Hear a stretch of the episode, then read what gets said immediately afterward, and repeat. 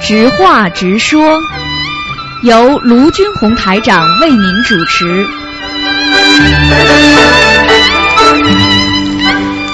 好，听众朋友们，欢迎大家回到我们澳洲东方华语电台。今天呢是二零一四年六月六号，啊，那星期五啊，听众朋友们，那么下个星期四呢就是五月十五了。下面呢就开始解答听众朋友问题。喂，你好。喂，你好。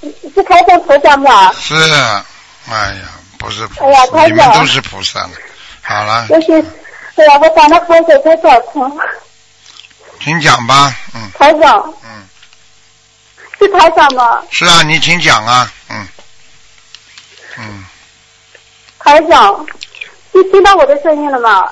听到你讲啊，嗯，台长，啊，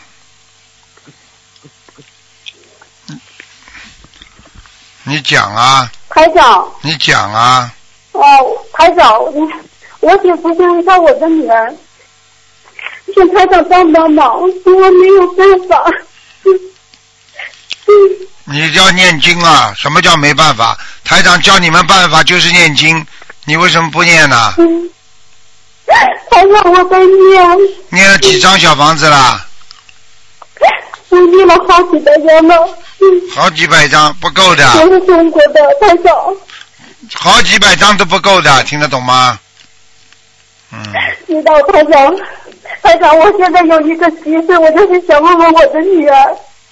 今天不看图腾的老妈妈，嗯，今天你女你女我很年轻的，我不老。你几岁了？你你你女儿几岁了？我女儿今年十七岁。什么病啊？你告诉我吧我吧。想不是看图腾。几十什么病？你讲给我听。好奇怪的。嗯，你告诉我什么病？你不要再哭哭啼啼的，否则台长听不见。台长，她不是病，我这个女儿她就和一般人不一样，可奇怪了。她从小到大的是一种奇怪的梦，重复的梦。嗯，身上有灵性啊。他和平常的孩子不一样，嗯，他就是和佛菩萨有关系的那种。嗯，他现在身上有灵性，听得懂吗？嗯，他身上有灵性。对了，没灵性要你念小房子啊，哦，我给他已经许愿念了，要八百张以上。他老们老是说那个，要不然他就上天了。他是他们上极乐世界的那些，他们下地狱救众生，他他就是那种的嘛，台长。你的意思说他就是菩萨了？不知道吗，台长，我也不懂。那就是前几天，台长，我我让我女儿看了你去年那个六月，二零一三年六月底打一的那个光盘，嗯他就很喜欢。嗯他说台长就是菩萨呀，他就这样告我。嗯，台长菩萨们，结果他晚上做梦梦到西方三圣来接他，让他走。嗯，就是这样。你要叫他，你要把他，你要台，长，当然台长。哎，我这没办法跟你讲话，你你好好讲话会不会啊？台长要帮你讲话，跟你讲，你听着嘛就好。第一，因为小房子念八百章；第二嘛，多求求观世音菩他台萨长，啊，明白吗？台长，那天那地方三圣就下来接他了，让他走，他见了好多的佛菩萨。嗯，这是这有两种可能，一种是幻觉，也有可能的；还有一种菩萨真的要把他接走。但是，一般的这种情况，我就是害怕嘛，台长。嗯，你讲吗？我不讲，我不讲了，你慢慢讲吧，我不讲话了，好吗？好，台长。你讲呀，我不讲了。你问我还是我问你？你来问台长，你不让台长讲话，啊，对不起，台长，我错了，台长，你请你指点我，我该怎么做？很简单的道理呀、啊，嗯，自己想一想了就可以了。明白了吗？哦，那我这个孩子是不是与别的孩子不一样呀？现在不是活在世界上吗？有什么好讲的？好好念经嘛就好了。只不过他跟菩萨有缘分，也有可能是幻觉。好了，你不要去想那么多嘛就好了。你这样哭哭啼啼，真的把他哭走了啦。听不懂啊？哦，台长，他昨天来你再上哭好了梦，梦见有什么关系啦？梦见奇怪的梦有什么关系啦？哦，对不起，台长，我我就是一就一个孩子，我就好害怕。你好害怕，他就不死啦。你要是真的好好念经嘛，你什么害怕都不要害怕的，有什么好害怕的啦？哦，啊，我听台长的，那我怎么现在我怎么帮我这个女儿呀？你要是再不听台长的话，你再哭哭啼啼会把他哭死的。我可以告诉你，一个人整天哭啊哭啊，很多父母亲就是哭啊哭啊，把孩子都哭死了。你不要不懂事情哦，啊！对不起，台长，我知道错了。活生生的活在你眼前，跟你一起在生活，你说有什么好哭的？哦你相信观世音菩萨吗？好啦，哦，他想，我女儿他就梦见过菩萨和他说话的那些了。什么？他梦，他就梦梦到过菩萨，菩萨和他讲话，告诉他一些事情。好了好了，这没关系的，这有什么关系的哦？这都好事情。那我现在给我女儿念小房子，我给她念多少张呀，台长？你自己已经有忧郁症了，你听得懂吗？你不要管你女儿，你现在把你的忧郁症先看看好吧？你现在严重忧郁症，哦你听得懂吗？哦，我知道。先改改自己吧，还救女儿呢。如果你是神经病，你救得了你女儿的，听得懂吗？哦，知道了。那台长，我现在我怎么办？什么怎么办？讲了五遍了，还听不懂啊？跟你说你有忧郁症了我，讲了五遍哦了，我在念小房子。叫你念八百章，听得懂吗？哦，我知道。哦，我念，我念，我念八百章。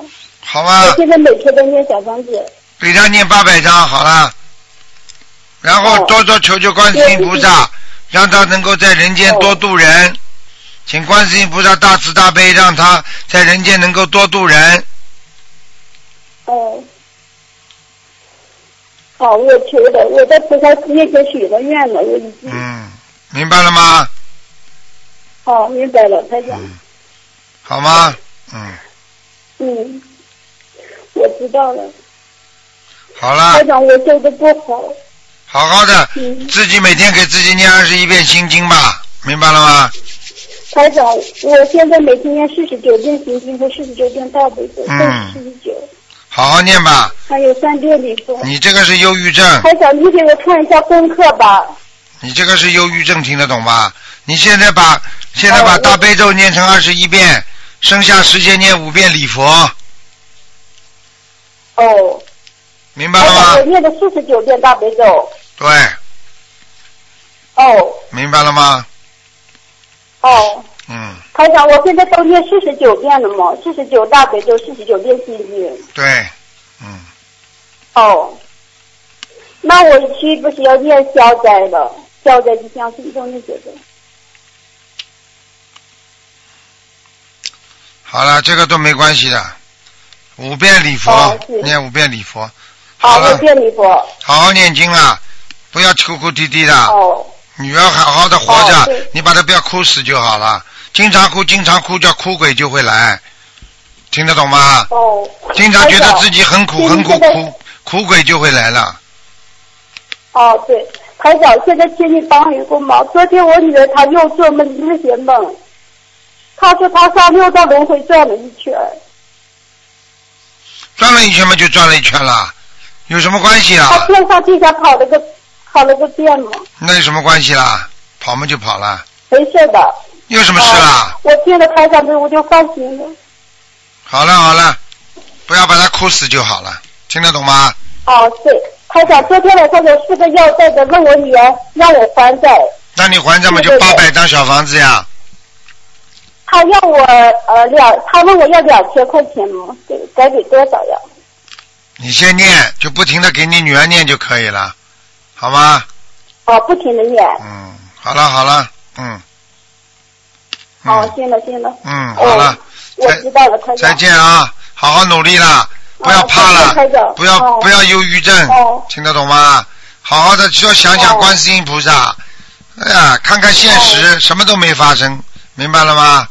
嗯，哦，行。好了，哦再见再见，哦，拜拜好，拜谢谢台拜，长。拜拜。好，嗯台长，感谢台长。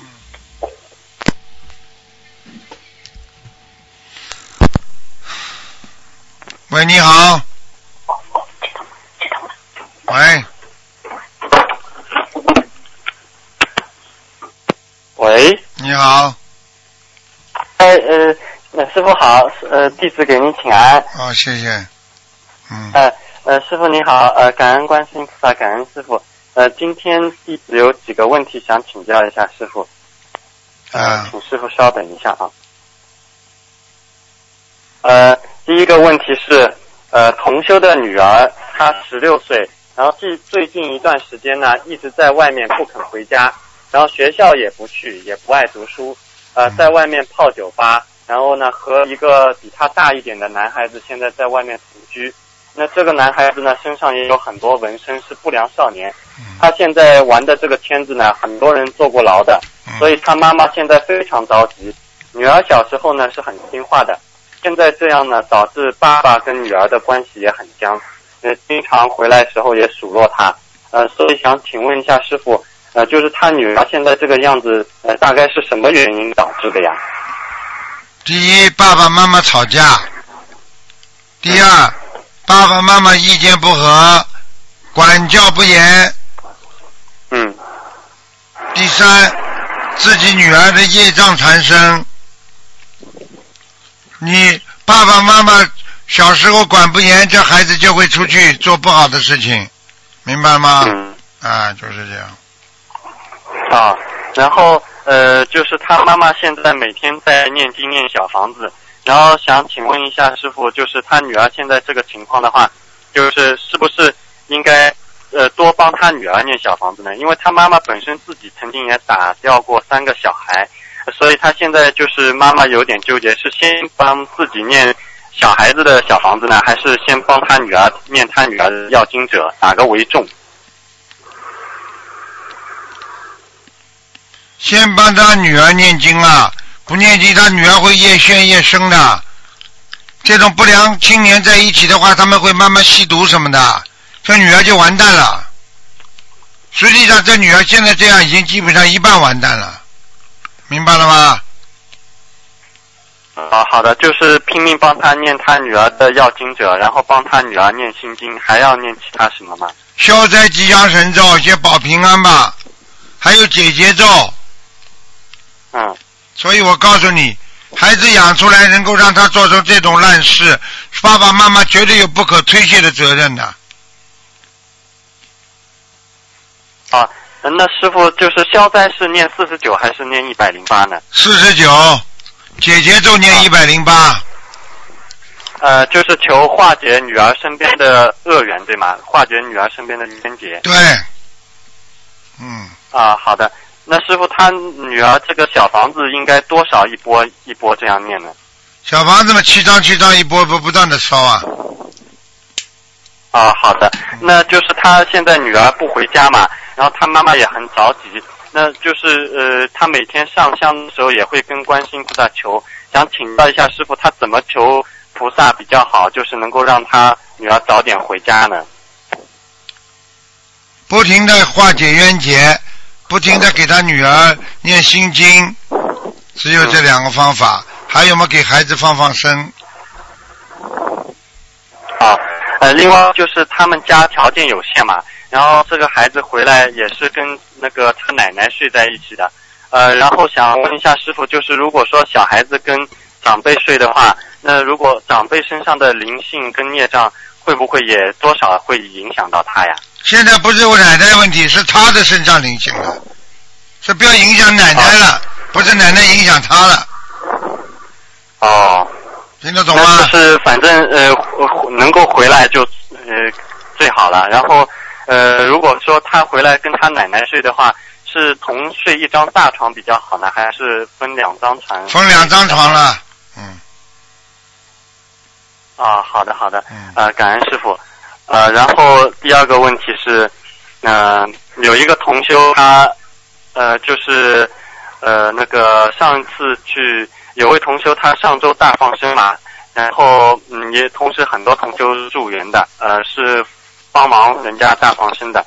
然后这个同修呢，他放好生当天晚上就梦到一位穿着青衣的法师，指着他说：“你阳寿将近。”他在梦里就很害很害怕的问法师怎么办，然后法师就说：“你必须要许大愿，用余生弘法立身。”然后他梦就一下子醒了，醒了以后呢，他很害怕，因为他平时工作是做销售的嘛，喝酒抽烟非常厉害。最近一段时间呢，一直在便血，啊、他就觉得身体可能出问题了，就去医院查，但是现在查下来呢，也不是很严重，就是内痔痔疮引起的便血，所以呢，他好像又不怎么当回事了。呃，他现在也没就是下定决心要好好念经，要发愿。那想问一下师傅，他这样的梦是不是预示梦啊？嗯，百分之两百，完蛋了，他要结束了，嗯，他还不当回事，哦他要结束了，他我告诉你，他便血实际上是癌症了，嗯、医生在查的时候嗯。不一定查得出来的，嗯，这种情况很多，就是说癌细胞它有隐蔽期的。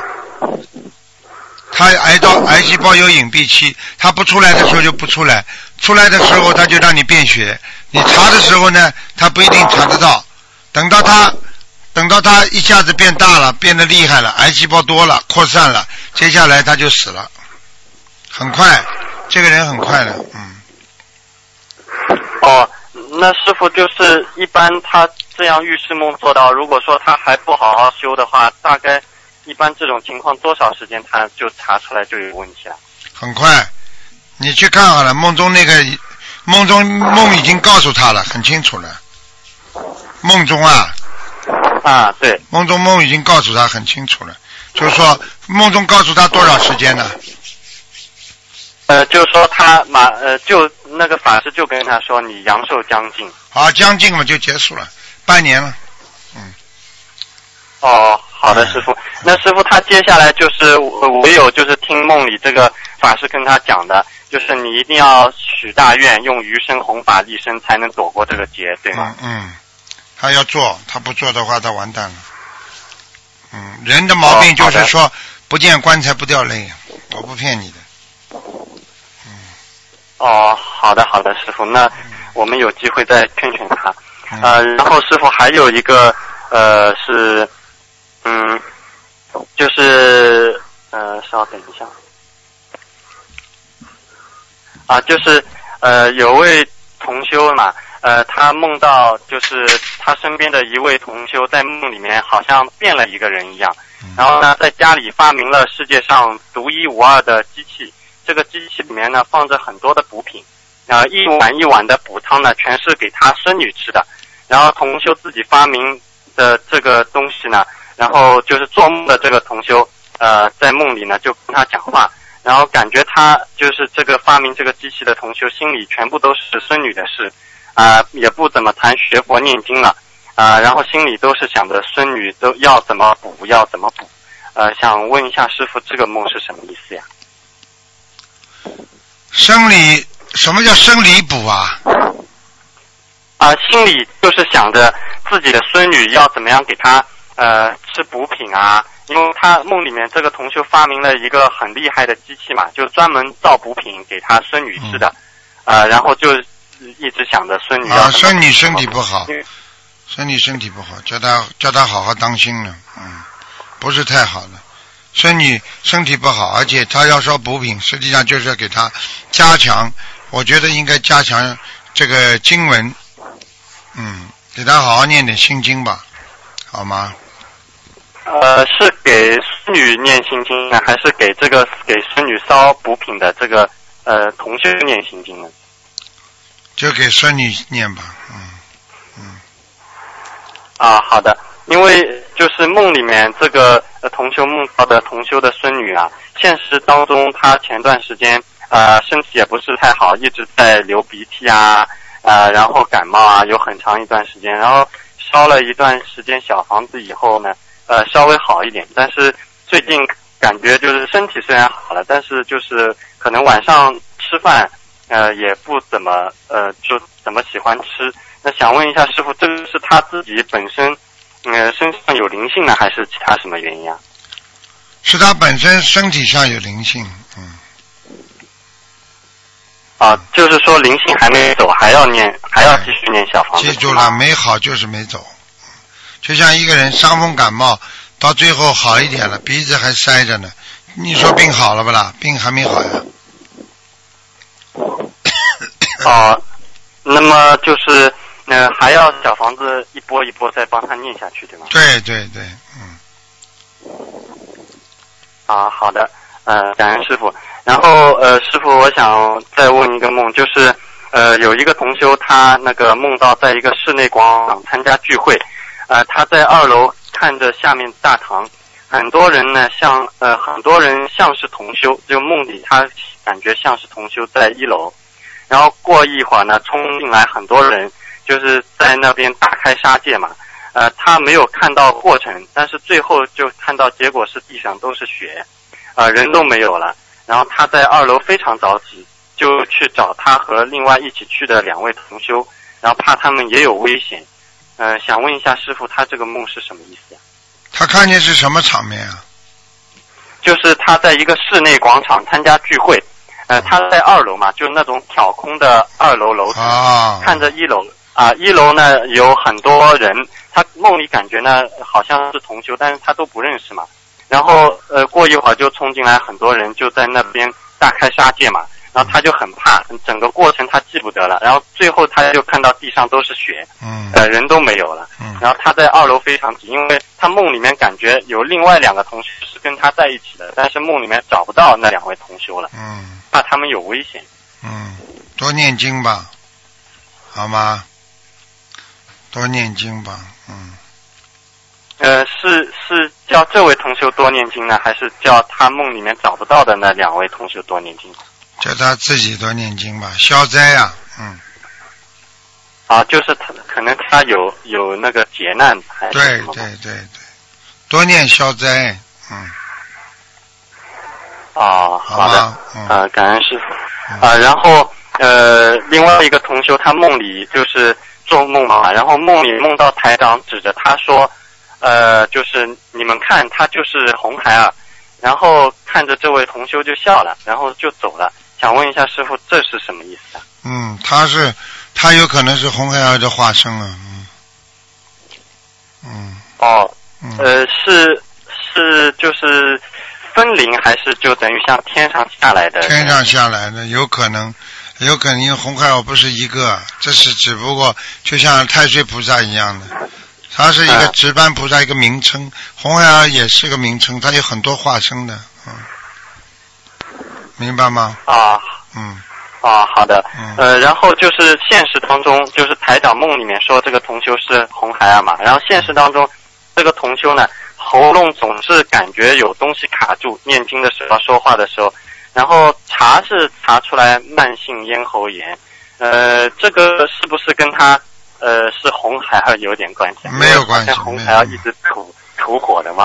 没有关系的，嗯好吧？啊，这个也是他自己的业障对性的他的业障还有，嗯，啊，就是小房子还是要一波一波烧，这样对这个才会好。对对对，嗯啊，好的好的，好，感恩师傅。然后师傅，呃，还有一个问题是，呃，呃，我们知道就是东方台一贯，包括师傅也好，一贯主张我们不集资不敛财，要爱国爱民嘛。嗯那么有的同修呢，他就不明白呃怎么样算集资，怎么样呃算敛财，呃有的时候呢还认为自己发心是正的，呃是在做功德，没有问题，会有护法菩萨保佑。嗯那其他的同修有时候劝呢，就是建议他跟东方台沟通一下，看看是不是呃如理如法。那么他们也不是太愿意，呃，所以请师傅想请师傅开示一下这个问题，怎么样很简单呃算集资，怎么样算敛财呢？很简单了，凡是把人家的钱，对不对啊？啊，嗯拿来用到不正当的途径，或者就是说不应该拿的，你没这个权利拿的，你就是属于敛财。什么叫权利啊？你慈善机构可以拿，对不对啊？嗯对不对啊？你不是慈善机构，你个人拿钱，那不叫骗钱吗？很简单了，嗯不合法的啊，怎么可以这样啊？你发票开得出吗？你是慈善机构吗？你跟政府有沟通吗？和有有有没有注册啊？你凭什么拿人家钱啊？你就是你就是买一样再小的东西，人家都可以给你发票啊，对不对啊？嗯你空手问人家拿钱，不叫集集资，不叫敛财，叫什么？对不对啊？嗯慈善机构可以捐钱，东方台现在是慈善机构，你们知道吗？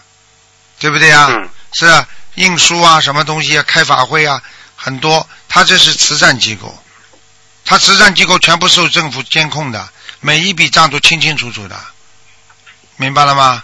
你你们现在自己自身的在外面说啊，我来帮你印印书，我来帮你怎么样，这不叫集资吗？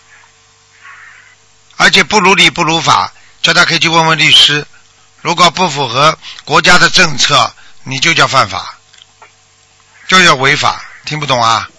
嗯，像你们自己要在国家要遵守当地国家的法律，在国在中国的一定要尊重国家的法律，明白了吗？好了，如理如法就可以了。